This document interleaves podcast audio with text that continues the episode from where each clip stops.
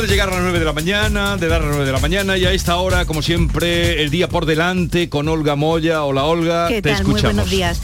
Pues hoy la fotografía que nos va a dejar este día, este martes, sin duda va a ser ese acto en el que va a estar el rey, va a presidir en Sanlúcar de Barrameda el acto que cierra la conmemoración de los 500 años de la Vuelta al Mundo, la parada naval con buques de la Armada, entre ellas pues estará el buque escuela Juan Sebastián Elcano, también otras naves históricas como la réplica de la Nao Victoria. Va a ser el comienzo de, de un programa que va a concluir en Sevilla el jueves y sin duda, pues como decimos, será espectacular esa parada naval. Y a las 4 de la tarde comienza el Pleno del Senado donde Pedro Sánchez va a debatir cara a cara con Alberto Núñez Feijó. Es eh, muy esperado porque es el único escenario donde pueden confrontar, porque como saben el líder del PP no tiene escaño en el Congreso. Van a debatir sobre todo sobre ese plan de ahorro energético. El Consejo de Ministros va a reconocer hoy el derecho al paro de las empleadas de hogar. Las trabajadoras domésticas van a cotizar para poder recibir el subsidio sin que eso suponga un aumento de costes para las familias. El colectivo llevaba décadas demandando ese derecho. Los tanques del buque varado en Gibraltar están casi vacíos. Quedan 91.000 litros de fueloil todavía por retirar. Lo peor es que hay 32 pesqueros de tres caladeros que llevan cuatro días sin faenar y que están perdiendo entre 10.000 y 12.000 euros diarios. La luz sube hoy 49 euros, es un 20% más, cuesta de media 291 euros el megavatio hora. Tengan en cuenta que será más barata de 3 a 5 de la tarde y más cara de 9 a 10 de la noche. Listra se convierte hoy en la primera ministra del Reino Unido, ya Boris Johnson va a dejar el cargo. Y en deportes, Carlos Alcaraz se ha metido en los cuartos de final del Abierto de Australia, ha ganado de forma épica al croata Marin Cilic. Ha sido un 5 set, el tenista español mantiene el sueño de lograr su primer gran slam y Jesús, también el de salir de Nueva York como número uno del mundo. Vamos a ver en fin, seguiremos muy pendientes de Alcaraz a ver si lo logra. Mañana se enfrenta al italiano Sinner. Pues deseamos y le, toda, le, deseamos toda la suerte del mundo para pues sí. que lo consiga. Hasta luego, Olga. Y nueve, dos minutos, seguimos con Paloma Cervilla, Kiko Chirino, Teo León Gros, ya os anunciaba, seguimos en tertulia con ellos, pero ya os anunciaba que queríamos, sobre lo que estábamos hablando, ver qué pensaban eh, muy directamente de, de esta eh, propuesta, ocurrencia de la vicepresidenta, qué pensaban eh, los supermercados. Así es que vamos a saludar a Miguel Ángel Jiménez, el secretario general del Andaluz, Asociación de Empresas de Supermercados de Andalucía. Eh, vemos eh, el Andaluz pues, en todo lo que eh, agrupa a los supermercados de Andalucía y creo que es un, un representante oportuno para charlar con él sobre este asunto. Miguel Ángel Jiménez, buenos días. Hola, buenos días. Bueno, usted que estará pues con muchísimo trabajo, pero supongo que habrá oído la propuesta de la vicepresidenta del gobierno, Yolanda Díaz, diciendo que habría que bajar el, el precio, topar, incluso es la palabra que utilizó, topar el precio en, dijo, varios productos, pan, huevo, leche y fruta, eh, pero que podrían llegar hasta 20 o 30. ¿Qué opina usted o cómo se le quedó el cuerpo cuando oyó esto? Bueno, eh, aparte de que parece loable ¿no? que se intenten buscar medidas para, solventar esta situación, yo creo que hay que ir más que a este tipo de, cuestiones que, que, por otra parte, yo creo que pueden hacer más mal que bien a la verdadera raíz de, del problema. ¿no? Eh, la, las industrias alimentarias y, y la cadena alimentaria está sufriendo un aumento de costes por unas condiciones eh, muy claras que tienen que ver con, con, el aumento de los costes energéticos y, y otro tipo de, de cuestiones eh, por la inflación galopante y, eso está haciendo que, que suban los, los precios de, de, la producción, pero ir a, a, este tipo de medidas parece más bien un, parche que una verdadera eh, solución al, al, problema de raíz. ¿no? Eh, claro, no conocemos, no se dijeron todos los productos que serían, pero no. ¿cómo el, el, alza de los precios, cómo se determina? Eh, sí, por eso nos gustaría saberlo. ¿Cómo se, ¿Cómo se fija? ¿Cómo se fijan? ¿Cómo fijan ustedes el precio de los productos? Claro, eh, lo, lo, los precios van en función de los costes de producción. Eh, no, no, tienen otra, o sea, al final al, al productor le cuesta un determinado coste producirlo eh, le, se le suman los costes de transporte, los costes de, de, de, de gestión y, y, demás, y al final lo, los precios tienen unos costes que no son, digamos, caprichosos, sino que van en mm. función de, lo, de, lo, que cuesta verdaderamente producir un, un, un, producto. y, toparlo de manera artificial, lo único que puede hacer es, tener un efecto contradictorio y al final reducir la oferta porque no le salga rentable a, los productores poner esos productos en esas condiciones, ¿no? si no le van a cubrir los costes efectivos de producción, que por otra parte es algo que establece la cadena alimentaria. Pero eh, ustedes cuando han comenzado hoy la jornada no están preocupados o no están nerviosos por este anuncio, ¿no? ¿O, sí?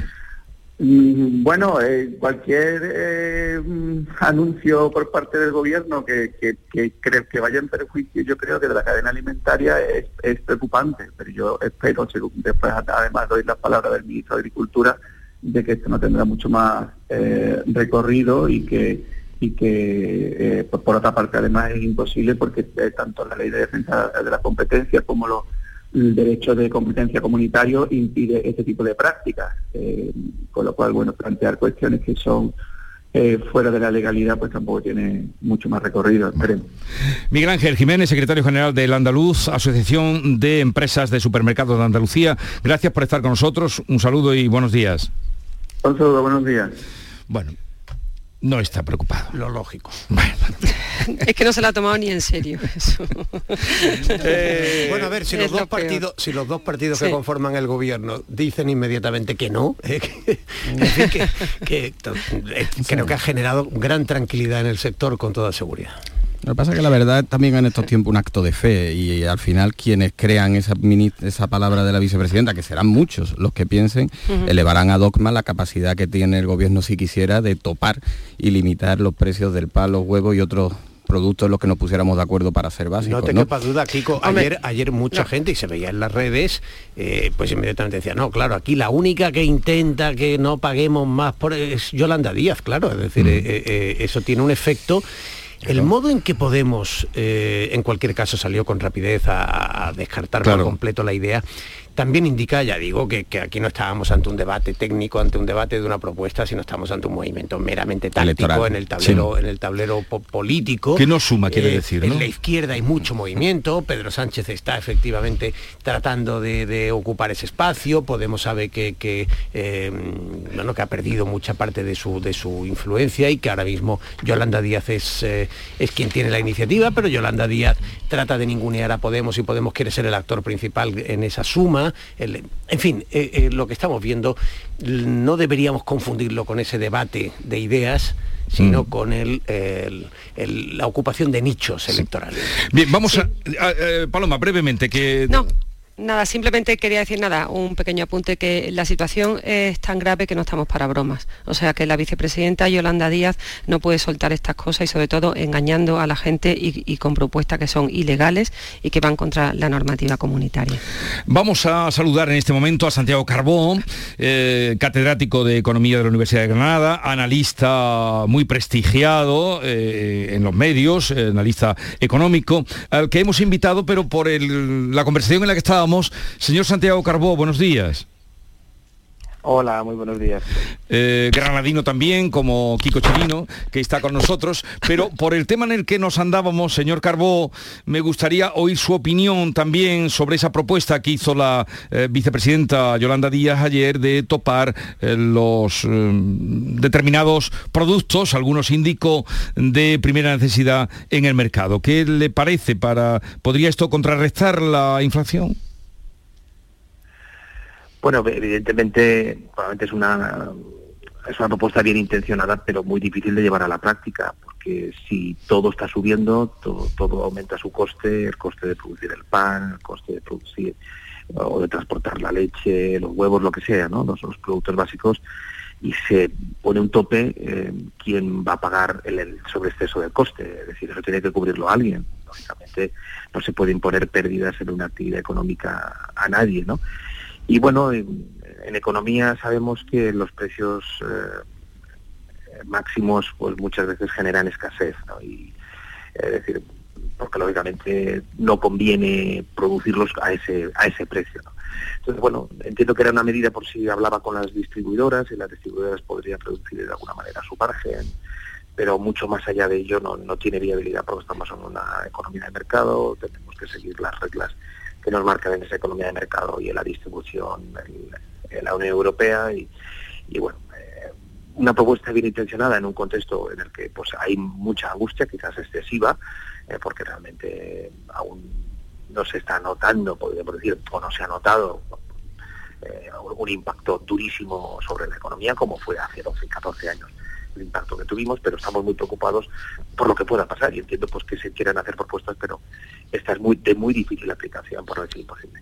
Bueno, no habíamos llamado a Santiago Carbó para esto, pero al hilo de la conversación eh, le preguntaba y ya han oído ustedes su opinión. Eh, le habíamos llamado eh, porque él es buen conocedor del Reino Unido, donde estuvo mucho tiempo, y los Tories ya han escogido sustituta para Boris Johnson, la primera ministra británica será Liz Truss. ¿Cómo nos va a afectar y qué futuro nos puede esperar, no solo a España, sino también a la Unión Europea en relación con Reino Unido? Bueno, la verdad es que el Reino Unido lleva desde 2016 pasito a pasito hasta el desastre final. Eh, ya con esto casi estoy un poco sintetizando mi opinión sobre la elección de, de que, que yo creo que no es la persona en este momento adecuada que necesita el Reino Unido. El Reino Unido, eh, por diversas razones, primero una salida, yo creo, absolutamente inoportuna de, la Unión Europea, que no valoraron que fuera un entorno populista, en, en un entorno de demagogia, y que al que primero que hace daño es al Reino Unido, esa salida, pues ha ido cometiendo errores y ha ido sustituyendo los, primeros ministros de Cameron eh, por Theresa May, luego Boris Johnson, que se ha visto afectado por muchos escándalos, pero también por una pandemia y por una guerra. y ahora llega una persona que parece que promete otra vez pues aquellos mensajes de toda la vida ¿no? del, imperio británico. ¿no? El, otro candidato al menos intentaba pues, fijar una hoja de ruta económica que tuviera pues, cierto sentido, porque el Reino Unido está en un momento muy difícil, no solamente porque es una isla, sino porque realmente eh, le impacta mucho más todo, le impactó la pandemia y le impactó, le está impactando por los suministros, eh, por el Brexit y por el tema del gas eh, con Rusia. Bueno, lógicamente es una economía pues que lleva varios años hacia abajo y eso hace que los que de alguna manera nos beneficiamos o tenemos relaciones comerciales o, de turismo, etcétera, con ellos, bueno, pues, pues estemos algo preocupados, ¿no? Porque la economía que se empobrece, pues no, no es el mejor entorno pues para que eh, pueda aumentar el número de turistas o que pueda mantener ese número de turistas con un volumen de gasto como nos gustaría.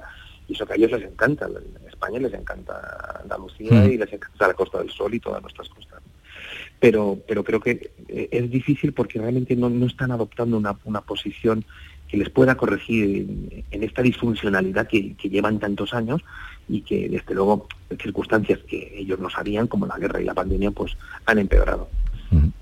Esta mañana decía usted que les gusta España, les gusta Andalucía, no es para menos, eh, les gusta la cerveza. El titular de Daily Star hoy decía lágrimas por la cerveza señor Carbó, y sugiere que una pinta de cerveza podría alcanzar las 20 libras esterlinas, ya que los pubs enfrentan, se enfrentan a un aumento del 500% en los costos de energía. Eso serían unos 23 euros por eh, pinta de cerveza. Leo lo que pone el periódico, no, no, no, estoy a muchos kilómetros de allí, pero es tremendo. Sí, yo quizás es, eh, es, un tabloide y quizás es un poco excesivo, pero el encarecimiento seguro ya se ha producido. Es decir, realmente eh, al ser las características de isla y además una isla que no tiene en este momento unas buenas relaciones comerciales un buen conjunto de relaciones comerciales con el mundo, en concreto con su vecino, que es la Unión Europea, pues eh, se le encarece todo mucho más, ¿no? Y bueno, desde luego eh, parece una tontería, pero algunos productos básicos como la cerveza, pues van a hacerse mucho más caros. No digo los 23 euros o los 20 libras, pero sí que se van a encarecer. Pero vaya titular, lágrimas por la cerveza. Eh, aprovechar hoy a mediodía, acordaros de cómo lo están, digo, aquí a los compañeros que tengo.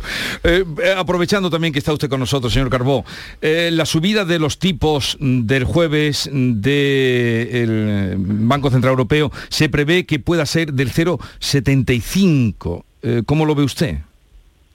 Bueno, no, está confirmado que en las últimas horas sí que parece que gana peso esa, esa posibilidad.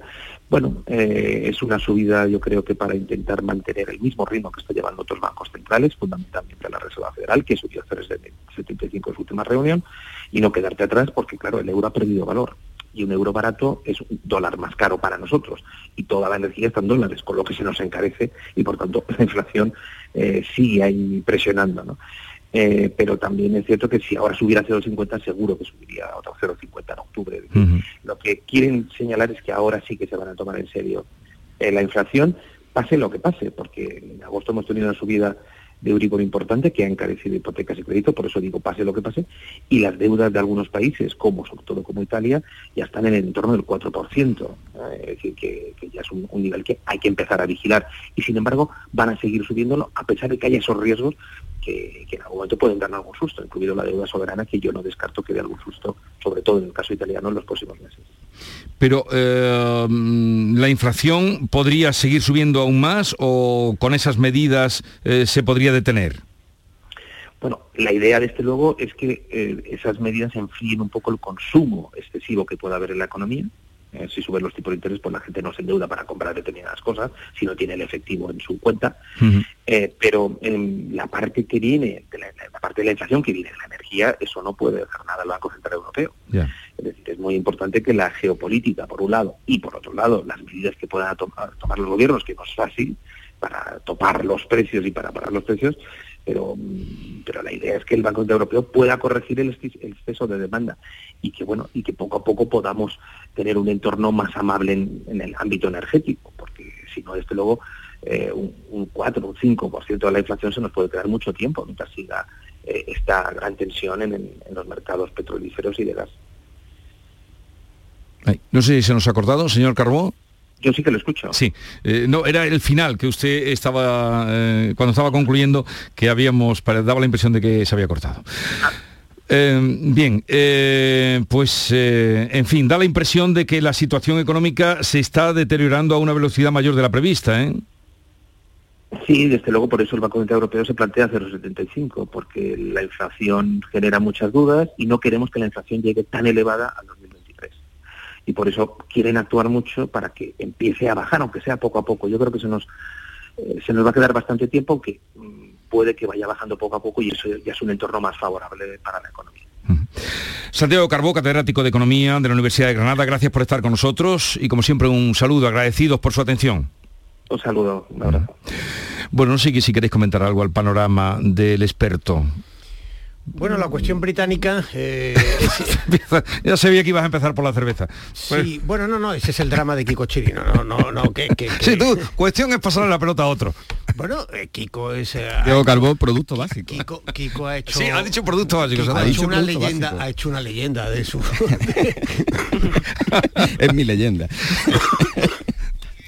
reconozco que yo formo parte de la cultura del vino. Dicho lo cual, el Liz Witras, eh, decían los ingleses que tienen una habilidad natural, Liz Truss es la nueva líder del Partido Conservador, a la que la reina hoy por cierto en Balmoral, por primera vez no, en Buckingham, eh, eh, en fin, le dará la, indicación de formar gobierno. Eh, yo creo que los británicos están efectivamente, como decía Santiago Carbó, en una espiral eh, eh, muy complicada. Listras además ha sido la promotora de, ese choque con Bruselas a cuenta de las fronteras entre las Irlandas la situación en el Reino Unido va a ser difícil, eh, ese aislamiento de Europa me parece que ahora lo van a sufrir, eh, pero ella, que fue en su momento europeísta, se ha transformado eh, de manera muy vertiginosa en una absoluta Brexiter y, partidaria acérrima junto a Boris Johnson, de una manera muy oportunista y muy demagógica de esa ruptura. Eh, yo no sé, en fin, eh, hacer vaticinios de que lo van a tener ellos, sí que lo van a tener muy difícil. Bueno, yo creo que va a ser, como decía Santiago Carbó, va a ser un invierno con dificultades para todos mm. por, razones obvias. Pero mm, me parece que es interesante lo del, lo del Reino Unido porque lo estamos viendo en diferentes países con diferentes circunstancias. La última ha sido Chile con la iniciativa eh, constituyente o constitucional. el populismo mm. produce monstruos. El populismo es, va contra la razón, contra la razón liberal, y el sueño de la razón siempre produce monstruos. Hmm. Ahí la, eh, la irresponsabilidad de, cuando se tiene un altavoz, un púlpito, sea del nivel que sea, cuando se propagan esas ideas que en el Reino Unido fue el Brexit y con las que son muy fácil eh, llevar y dirigir y guiar a las masas. Lo hemos visto también en España en en algunos lugares, ¿no? Las consecuencias años después mm, son pues hasta el desastre final que lo ha definido Santiago Carbó, ¿no?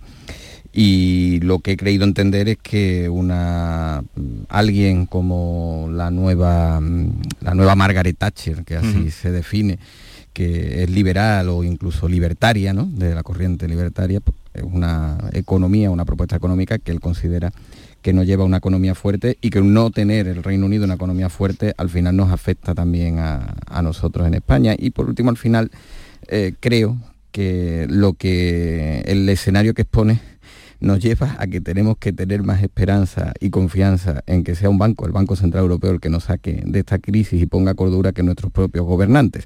Las políticas del Banco Central Europeo son las que pueden tener algún alivio sobre la inflación mientras otros pues eh, siguen con otras ocurrencias. Dicho eso, Teo, si Yolanda Díaz incluye entre los productos básicos la cerveza, yo estoy dispuesta a cambiar mi argumentario, por supuesto.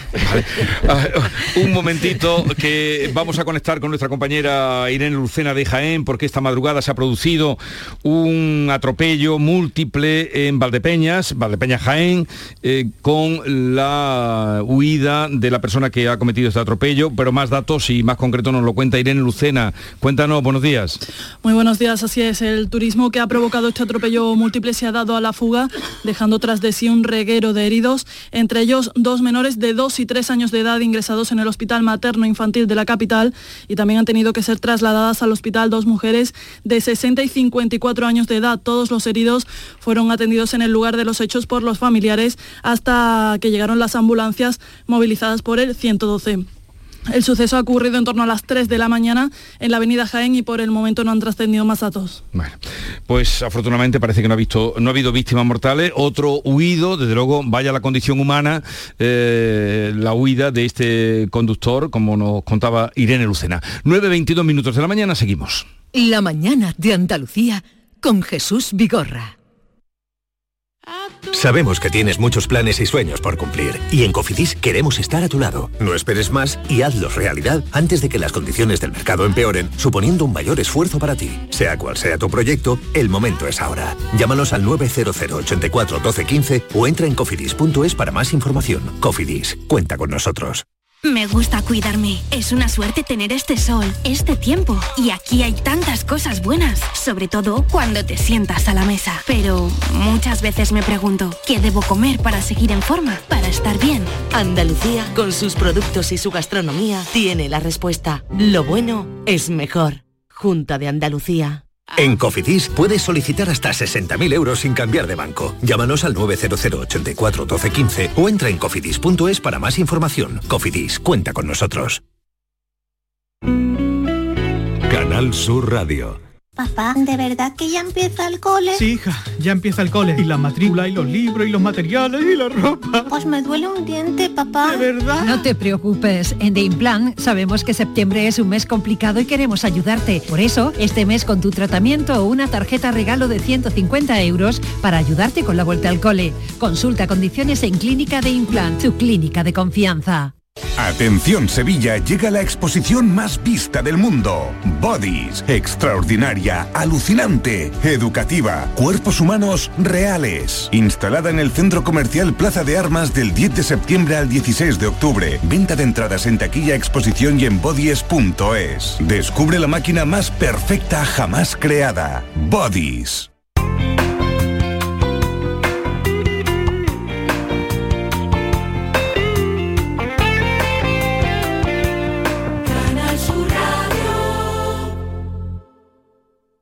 Que vuelvas de tus vacaciones más blanco que una sepia, ah, sí. Que vuelvas sin muchas ganas de volver, lógico. Pero que te vuelvas sin el cupón extra de Navidad de la 11, eso sí que no puede ser. Ya está a la venta el cupón extra de Navidad de la 11, con 75 premios de 400.000 euros y más de 910.000 cupones premiados. Estas vacaciones no te vuelvas sin tu cupón extra de Navidad de la 11. A todos los que jugáis a la 11, bien jugado. Juega responsablemente y solo si eres mayor de edad. Apúntate a la revolución del mueble en Andalucía. Almacén de oportunidades, a precios insuperables. Exige tus muebles y llévatelos al momento. Dormitorios, salones, juveniles, sofás, armarios, colchones, todo a precios de almacén. Almacén de oportunidades. Ya estamos en Jaén, Granada, Almería, Córdoba y muy pronto en toda Andalucía.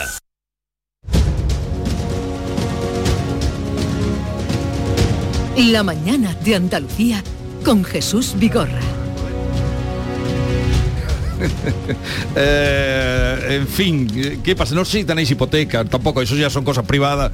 Estaba aquí hablando con Teo sobre eh, que puede subir, según nos ha dicho Carbó, antes de que finalice el año, un punto más, 0,50 eh, esta semana, calcula él, y dice, pero no, no habrá otro 0,50 antes de que termine el año. Porque es el, el método... Es lo que nos faltaba. Es la fórmula clásica, la fórmula más convencional en economía de controlar o de afrontar la inflación, es decir, subir los tipos para desincentivar el consumo y, por tanto, eh, frenar la espiral inflacionista. Las bajadas de impuestos que tienen eh, algún sentido para aliviar, es decir, el Estado está recaudando mucho más y tú debes de parte de esa recaudación que está teniendo el Estado, que Keynes decía, esto es un impuesto, la inflación es un gran impuesto, porque realmente los Estados recaudan mucho más y, y los ciudadanos tienen menos pero es verdad que las bajadas de impuestos tienen el problema de que son inflacionistas, en el sentido de que si yo te dejo más dinero en tu bolsillo, tienes más posibilidades de consumir y por tanto, como medida en sí es inflacionista. De modo que lo que está haciendo la Unión Europea es lo convencional, es lo clásico en economía, eh, subo los tipos, freno el consumo y por tanto es verdad que a las personas que tengan una hipoteca, ya estamos viendo el Euribor, eh, pues eh, no, no- no son buenas noticias para ellos. Eh, por, ahí va, por ahí van a tener más dificultades. También por ahí, digamos. También por ahí. No sé si quería apuntar alguna cosa sobre este asunto de economía, Paloma. Yo, bueno, yo quería hacer un apunte sobre la conversación que has tenido antes con Santiago Carbón, que me ha resultado muy interesante sobre el tema del Reino Unido. Y un poco quería vincularlo con lo que pasó también en Chile y vincularlo con lo que dijo yo, Yolanda Díez en el tema de los populismos. En Chile han puesto freno en un solo día a ese texto constitucional marcadamente populista. Y en el Reino Unido tenemos una primera ministra pues con un Brexit duro, que apuesta por un Brexit duro, también en un tinte populista. Y en España tenemos una vicepresidenta del gobierno que nos suelta esa medida populista que es extremadamente preocupante. En el caso del Reino Unido, para mí lo más preocupante es que la Unión Europea y Europa, aunque el Reino Unido esté fuera de la Unión Europea, necesita un Reino Unido estable. Y el Reino Unido lleva desde el año 2016 en una inestabilidad política eh, preocupante. Con lo cual, eh, la elección para mí de la primera ministra es eh, preocupante para el futuro de Europa, preocupante para la solución de la guerra con U- U- Ucrania, que es el telón de fondo de todo lo que está, eh, está pasando ahora en el mundo. Y todo eso lo vinculo a lo que está pasando en, en- en España. Cuidado con los populismos, cuidado con los populismos que son extremadamente peligrosos. Bueno, es que, eh, eh, digamos, eh, eh, el Reino Unido está quemando primeros ministros a ritmo italiano. es que tiene a David Cameron, a Theresa May, a Boris Johnson y ahora tenemos a, a la primera ministra nueva. Bueno. O sea, son en estos últimos años, fíjate tú qué escalada y sobre todo, mm, excepto Theresa May, de, de personajes un poco populistas, porque lo que hizo David Cameron fue el inicio, pa- vamos, por lo menos a, a- a mi juicio, de los populismos en Europa. Someter a votación una medida que al final ha sido muy perjudicial Claro. para, para Inglaterra. ¿Y cómo le salió? Eh, bien, hoy cara a cara, que Paloma, tú asistes hoy en el Senado, vas... eh, Pues sí, vas voy a ir ahí. al Senado Vale. a- Eh, que ya he visto que, en fin, a ver qué da de sí ese debate cara a cara hoy a las 4 en el Senado. Pero mañana, mañana, mañana será la solemne apertura del año judicial.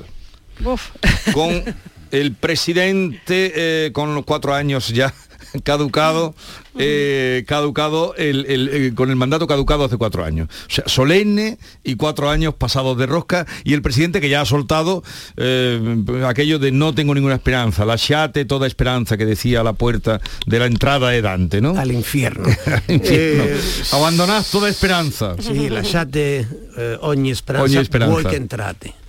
Eh, a los que entráis aquí, ¿no? Eh, los que entren mañana seguramente verán que el, el- Sí, el- pero esto no, no tiene ningún viso de arreglo. bueno, vamos a ver. El ESMES ayer dijo dos cosas que son interesantes. La primera, que el gobierno miente eh, de nuevo cuando filtra que, que lo que está haciendo el ESMES es maniobrar para entrar él en el Tribunal Constitucional. Y dijo, falso.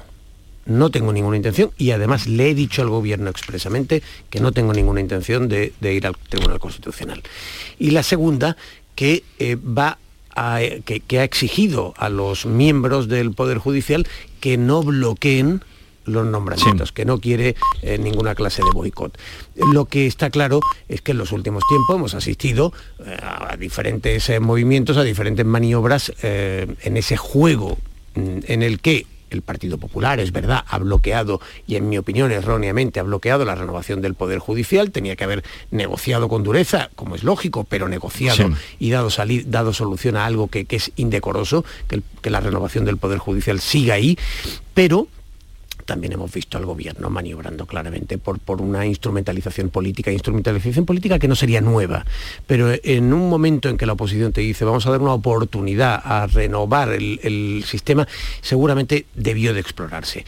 Ya digo, yo creo que, que el poder político lleva mucho tiempo mangoneando en, eh, en la independencia del poder judicial, especialmente del poder judicial, no tanto luego de los tribunales de, de justicia, pero mm, ahí las, las fronteras no siempre, son, no siempre son claras, especialmente me refiero en las altas instancias. En fin, eh, bueno, pues que, se renueve en la medida de lo posible el Tribunal Constitucional, pero me temo que está en, como tú dices, en este momento, en este ciclo político, la xate oña esperanza. A mí me gusta un tema que, mm, que veo de suma importancia, eh, por lo que es y por la imagen que proyectamos, pero que tengo la percepción de que el interés ciudadano es, es muy escaso, muy escaso. Porque, porque a lo mejor no, no, no, no mm, lo entiende o no se lo explicamos Bueno, bien o no lo comprende. O... Yo, yo en cuatro, en, en cuatro años, aquello de, de mis variados círculos que todavía me presupone como alguien que lee periódico y que puede opinar sobre ciertas cosas, ninguno me ha preguntado sobre el Consejo General del Poder Judicial. Yo lo veo que es algo tan que le alcanza tan poco al interés de la gente que incluso me extrañó que ayer ninguno de los ciudadanos escogido al azar lo preguntase en Moncloa y Pedro Sánchez pudiera hacer alguno de sus alegatos, ¿no? Pero claro, también resulta tremendamente sospechoso. Incluso para mí ya, después, pasado este tiempo, me resulta sospechoso hasta que Carlos Lesmes se haya dado cuenta que es sospechoso cuatro años después y que haya em- eh, utilizado un tema, un discurso mucho más beligerante ayer que el que tuvo, que el que ha tenido en este tiempo, que ha sido crítico, pero es que el de ayer ya tenía unas Sí. palabras mucho más, mucho más gruesas. Es un debate de nombres. El PP en su momento estaba en un debate de nombres. Después eh, pasó a un debate más conceptual o de, que los jueces eligieran el gobierno de los jueces, pero en principio se peleaban por los nombres. El tacticismo en la negociación lo han tenido tanto PP como PSOE y lo han gestionado mal tanto PP como PSOE. Y llegamos a un momento que para mí es el más peligroso, que incluso los propios jueces también están ya en un debate tacticista y en un debate de nombres. Y cuando mm, vemos eh, que ayer el presidente tiene que apelar a que los miembros del Consejo General del Poder Judicial cumplan con una ley, aunque no crean en esa ley, porque la ley es a todas luces ventajista, mm, me parece muy peligroso y hace, habla de un deterioro de las instituciones. Bueno, un segundo que o, antes de marcharos mm, os vais a ir con la información desde Sanlúcar de Barrameda, donde hoy llega el rey, donde tres años después, que aquí también podíamos largar, pero bueno, lo haremos después, eh, se celebra con muchos actos, eh, hoy en concreto, el 500 años de la llegada de los pocos que volvieron de la vuelta al mundo. Salva Gutiérrez, ¿qué está pasando? Pues quiero que escuchéis, compañeros.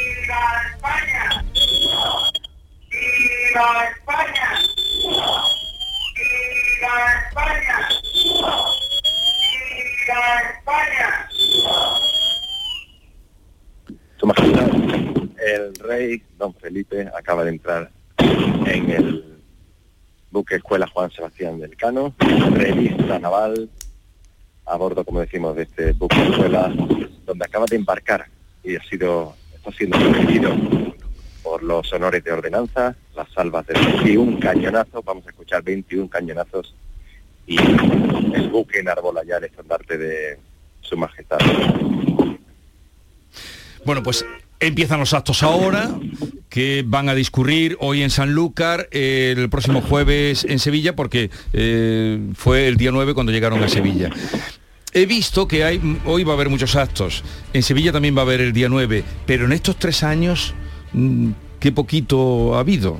Bueno, y, Me da la impresión, y- no lo sé. imagínate si Juan Marín no hubiera sido el vicepresidente en estos tres años. Eh, quiero decir que Juan Marín ha puesto mucho empeño en que el, el- el- en que el quinto centenario eh, tuviera relevancia y alguna cosa, alguna cosa se ha hecho. Una exposición, por cierto, Sí. magnífica, eh, en fin. eh, yo creo que España nunca, nunca, eh, dentro de este proceso de, de alejamiento de nuestra propia historia, de desconocimiento y, y- y de falta de reconocimiento, eh, yo creo que en España nunca se ha entendido la dimensión extraordinaria que tuvo, la dimensión épica que tuvo aquella aventura de la circunnavegación.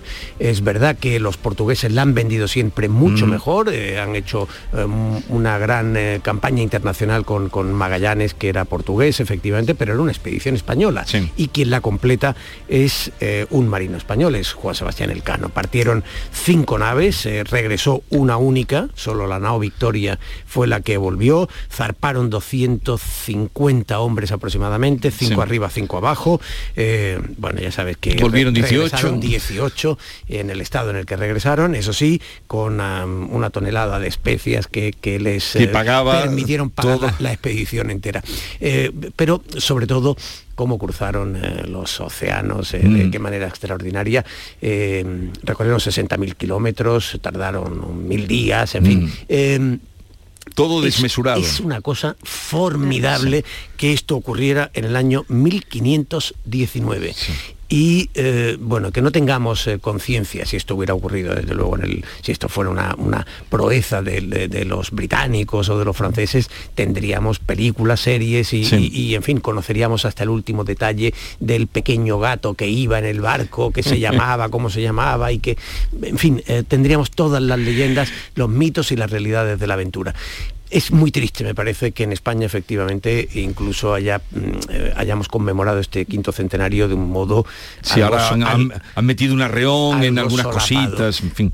Eh, ah, Bueno, eh, yo creo que la Bahía de Cádiz va a vivir hoy una jornada espectacular, porque creo que el rey se va a embarcar en el Juan Sebastián Elcano, acompañado por muchísimos barcos que me constan que van a acompañar al rey en la pequeña travesía que va a tener, que va a tener por la zona. Bastante que no hayan desaparecido, si es que no lo han hecho ya, la, la historia de Magallanes y Elcano de los libros de texto que, que estudia. Bueno, no, no es- me es abras, no otra. me abras ahí otro. otra. Esa es A otra. partir de ahí, ¿cómo debate. vamos a honrar Sí. nuestra historia?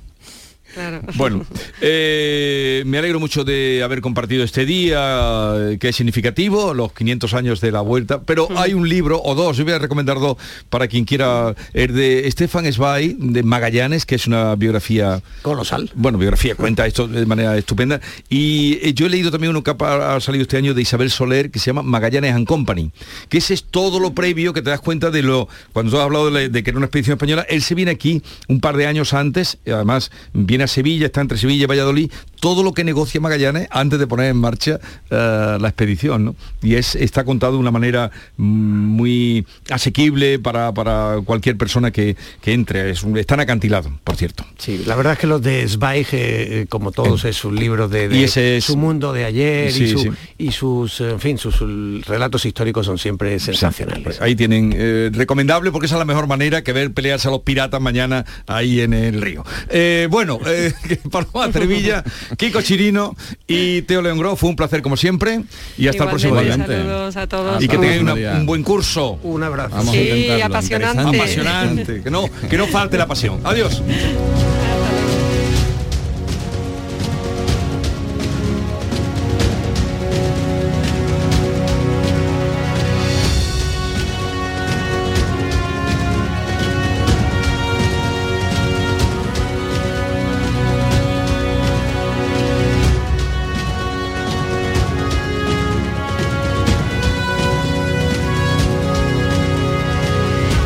La mañana de Andalucía con Jesús Vigorra. En Canal Sur Radio, por tu salud, responde siempre a tus dudas. Los jóvenes que duermen menos de 8 horas tienen mayor riesgo de sobrepeso y como consecuencia exceso de grasa, tensión arterial elevada, niveles anormales de colesterol y azúcar en sangre la diabetes. Esta tarde abordamos este asunto con los mejores especialistas y por supuesto tus aportaciones en directo. Envíanos tus consultas desde ya en una nota de voz al 616-135-135. Por tu salud, desde las 6 de la tarde con Enrique Jesús Moreno. Quédate en Canal Sur Radio, la radio de Andalucía. Ayer me pararon por la calle y me dijeron, oye, ¿te puedo quitar unos segundos? Y yo le respondí, no, hombre, porque con esos segundos puedo ganar todo el tiempo del mundo echando mi euromillones. Porque este 9 de septiembre hay bote especial de 130 millones como mínimo. Y yo te daría unos segundos o hasta un minuto. Pero con ese premio, este viernes 9 de septiembre, bote especial de 130 millones como mínimo. Euromillones, dueños del tiempo. Loterías te recuerda que juegues con responsabilidad y solo si eres mayor de edad. Canal Sur Radio.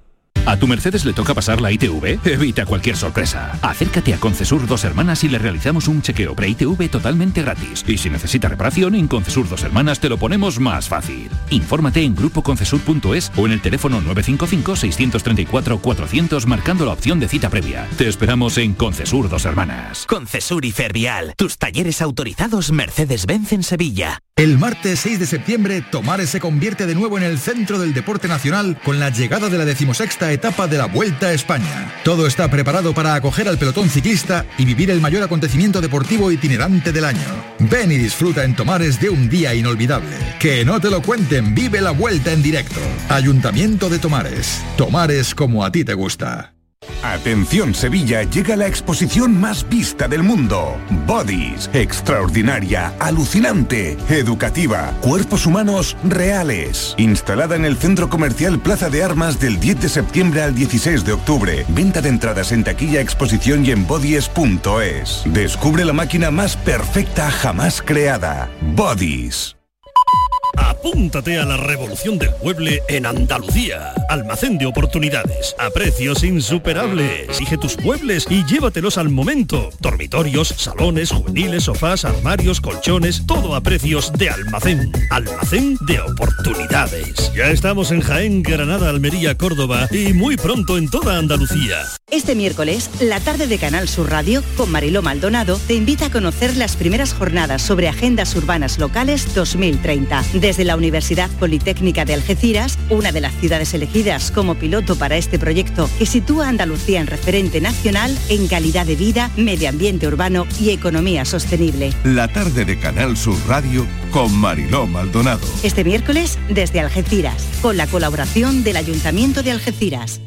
Consigue hasta 6.000 euros para digitalizar tu negocio. Si tienes entre 3 y 9 empleados, ya puedes solicitar el kit digital. En AM System te lo ponemos fácil. Te asesoramos, tramitamos tu bono y lo ejecutamos. Entra en amsystem.es y consúltanos. El resumen de la jornada con la última hora del deporte, la economía y el análisis lo tienes en el Mirador de Andalucía. De lunes a viernes desde las 7 de la tarde con Natalia Barnés. Canal Sur Radio, la radio de Andalucía. La mañana de Andalucía con Jesús Vigorra celebra este viernes 9 de septiembre el Día Mundial de la Agricultura y lo hace desde la mayor alhóndiga de Andalucía, La Unión, en el Ejido. Queremos conocer lo último en innovación en este sector, las tendencias y situación del mercado y la sostenibilidad y reducción del desperdicio alimentario. La mañana de Andalucía con Jesús Vigorra. Este viernes 9 de septiembre, edición especial desde el Ejido con La Unión, el principal proveedor de hortalizas de Europa. Con la colaboración de la Unión, el futuro que nos une.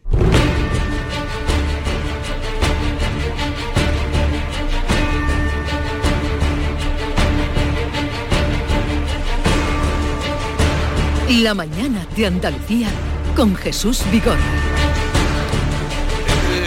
David Hidalgo cuando ha llegado, cuando estábamos hablando, despidiendo la tertulia y recomendando algunos libros así a vuela pluma sobre el tema magallánico, eh, Magallanes Elcano, apuntaba otro libro que a mí se me había quedado porque no me acordaba justamente del título. Sí, que ha sido una de mis lecturas de este verano y es la última novela de Óscar Mijallo, al que tuvimos aquí hace poco tiempo, corresponsal de televisión española, que ha estado cubriendo la guerra de Ucrania, y el libro se llama El beso de los océanos. No, se, no llega, en la novela no se llega a Sanlúcar porque cuando se dice el beso de los océanos cuando se encuentran el Océano Pacífico y el Océano Atlántico, cuando Magallanes por fin encuentra ese paso, ¿no? Pero es una novela muy recomendable y no olvidemos La Ruta Infinita de José Calvo Pollato, que la escribió hace ya tres o cuatro años.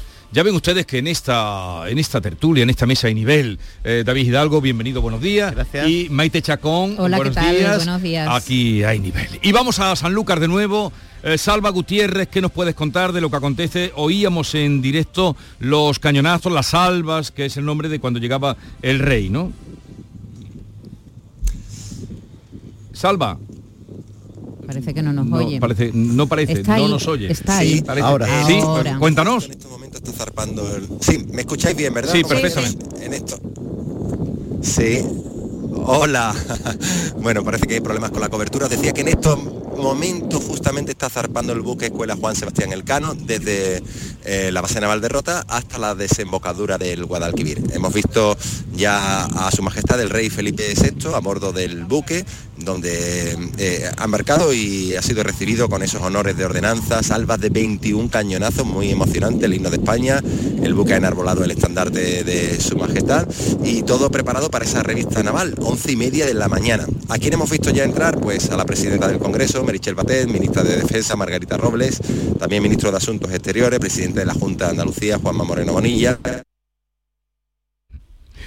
Dificultades. No sé dónde está colocado Salva Gutiérrez, si está en el barco o, en tierra, o está embarcado en tierra, pero tenemos dificultades para Pues escucharlo. En cualquier caso, ya hemos eh, sabido, y ustedes también, que los reyes han llegado y que se disponen a esa, eh, ese viaje, ese paseo que va a hacer desde la nave Rota hasta la desembocadura de Sanlúcar de Barrameda, por donde entraron hace 500 años los mm, sobrevivientes de aquella navegación que dio la vuelta al mundo. De aquella gesta. Bueno, hoy en Sanlúcar de Barrameda, hoy 6 de septiembre, cuando se conmemora la llegada de la nao Victoria, va, como nos contaba Salvador, encabeza esa recreación histórica del cruce de la barra de Salmedina, justo el día que se cumplen los 500 años de que, lo hiciera la nave, la nave original. Y luego ya sabemos que mañana miércoles 7 de septiembre va a haber un desfile naval de ascenso por el río Guadalquivir de todas las embarcaciones que están participando en este festival, en este festival marítimo.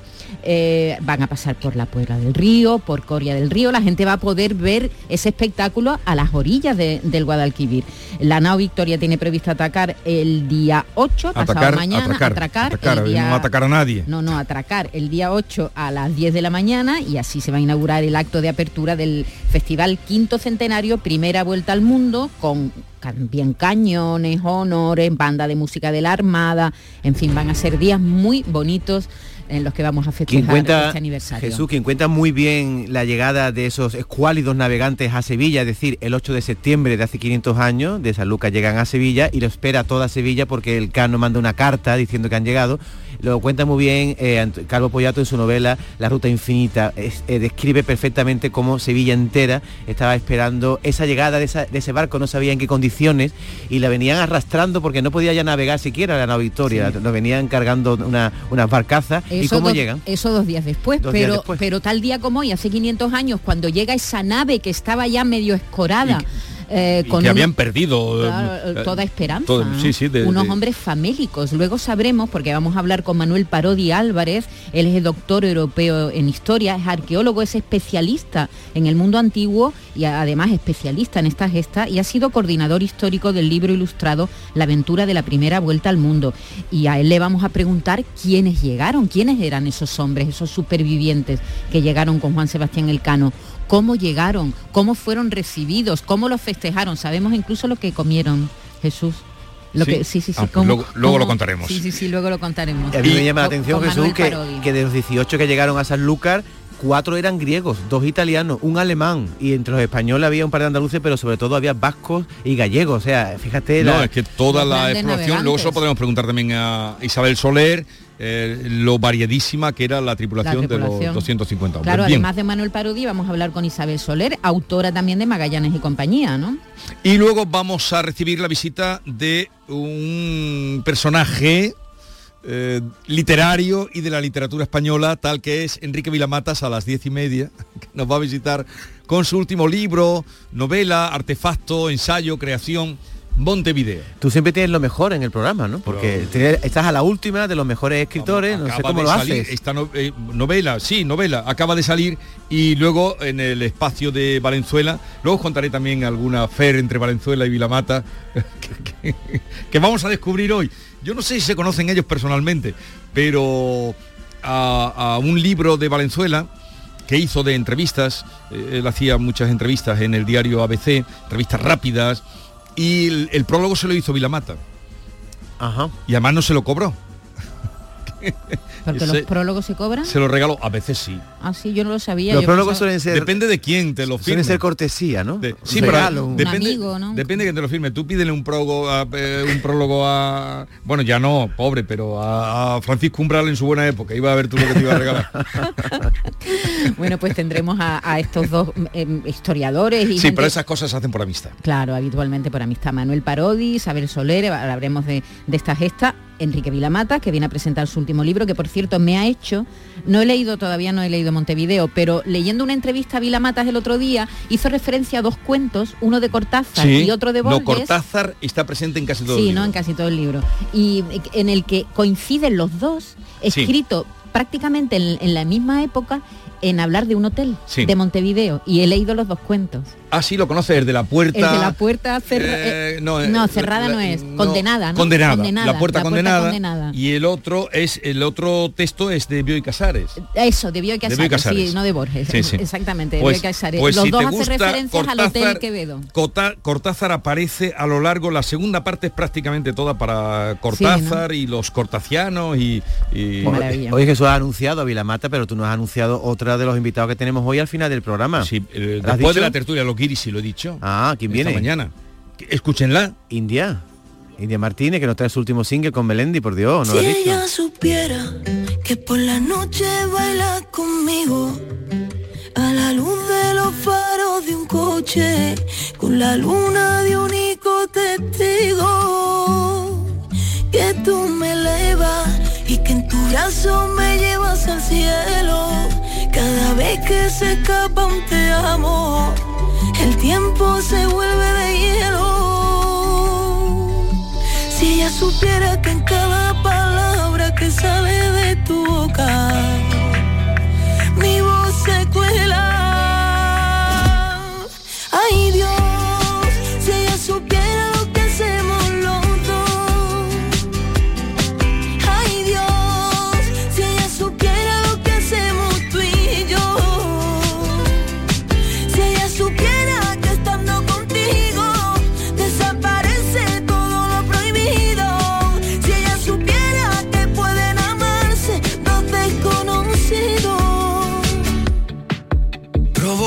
seísmo que lo puedo sentir.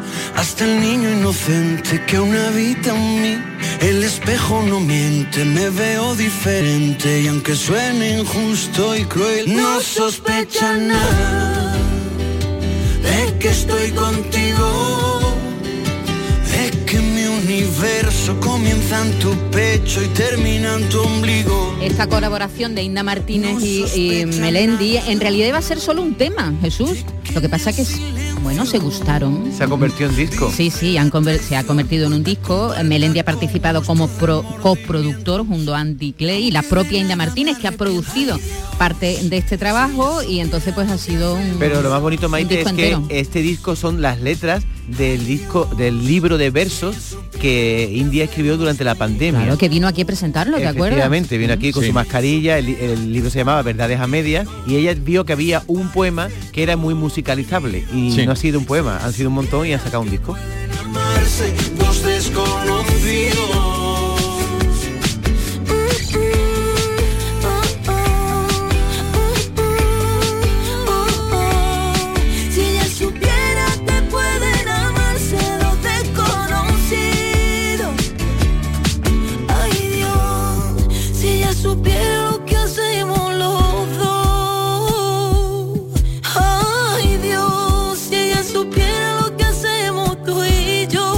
Programa de hoy está cargado de contenidos, pero también cargado de atractivo, espero, para los oyentes que se queden con nosotros, ¿no? Hombre, no hemos recordado que vuelven los guiris, ¿eh? Ya lo he dicho. Que es una, ya lo sé, Vuelven los pero guiris, hace un rato. Y además a los guiris les voy a poner...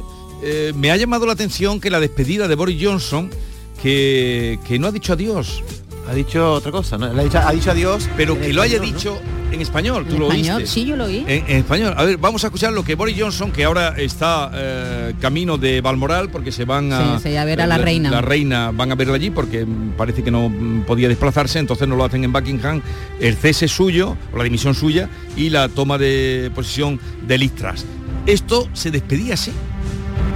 Hasta la vista, baby. En vez de decir sayonara baby, dijo que hasta Boris la es un vista, cachondo, baby". ¿eh? No, no, pero eh, no dice adiós. Dice hasta, Hasta la vista, como Pero- diciendo pero volveré. Vamos a ver, yo creo que hace un favor ahí a- a- al español. Hombre, Claro tremendo. sí. Porque esto, lo esto está en todo el mundo replicado Claro. y dice así. Hasta la vista, baby. Es como cuando nosotros decimos chao, Claro. see you. Pero que haya utilizado el español está sí, sí, imita en la película de, de Schwarzenegger. pero pero eh, pero lo bueno es que diga en español, lo dice en español. Lo dice en español. Eh, en cambio, eh, en la película española se dijo sayonara. Sí, en la película, en el doblaje se dijo sayonara, pero en la, en el- la película original de Schwarzenegger, eh, Schwarzenegger dice hasta la vista. Lo mismo ha sido baby". ese mensaje para indicar que se viene a Zara de los Atunes a pasar un- Sí, porque el precio, el precio de la cerveza, ¿sabes cómo está allí la pinta de cerveza? ¿En ¿A dónde? cuánto?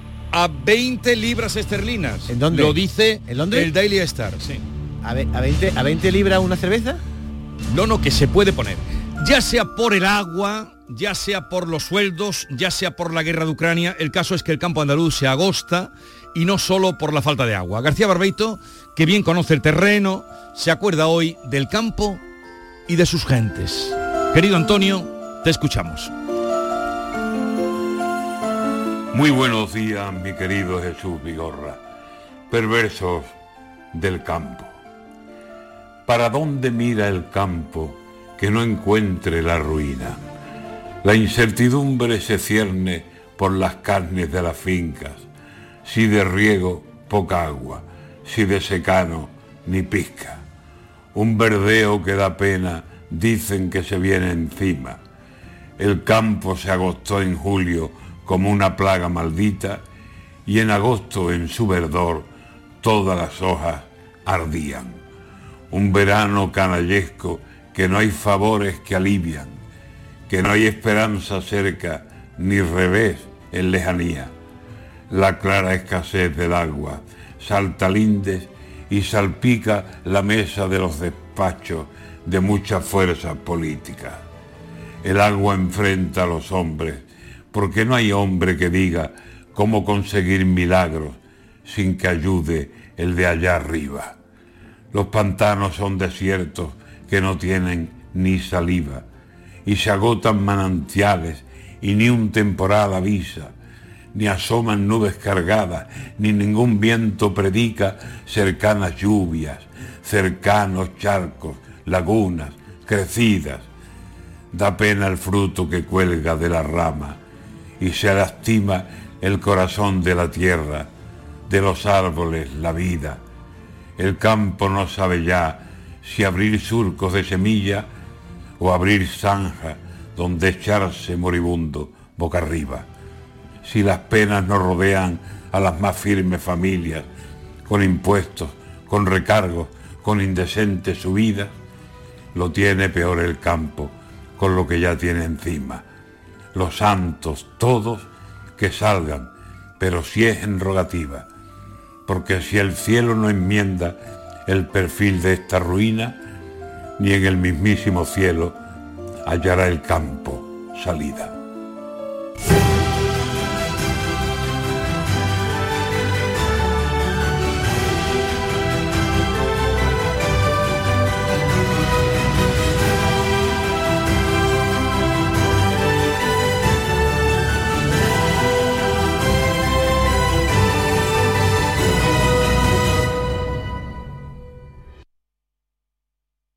Canal Sur Radio. Centro de Implantología Oral de Sevilla. Campaña de ayuda al decentado total. Estudio radiográfico, colocación de dos implantes y elaboración de la prótesis, solo 1.500 euros. Nuestra web, ciosevilla.com o llame al teléfono 954 22 22 60.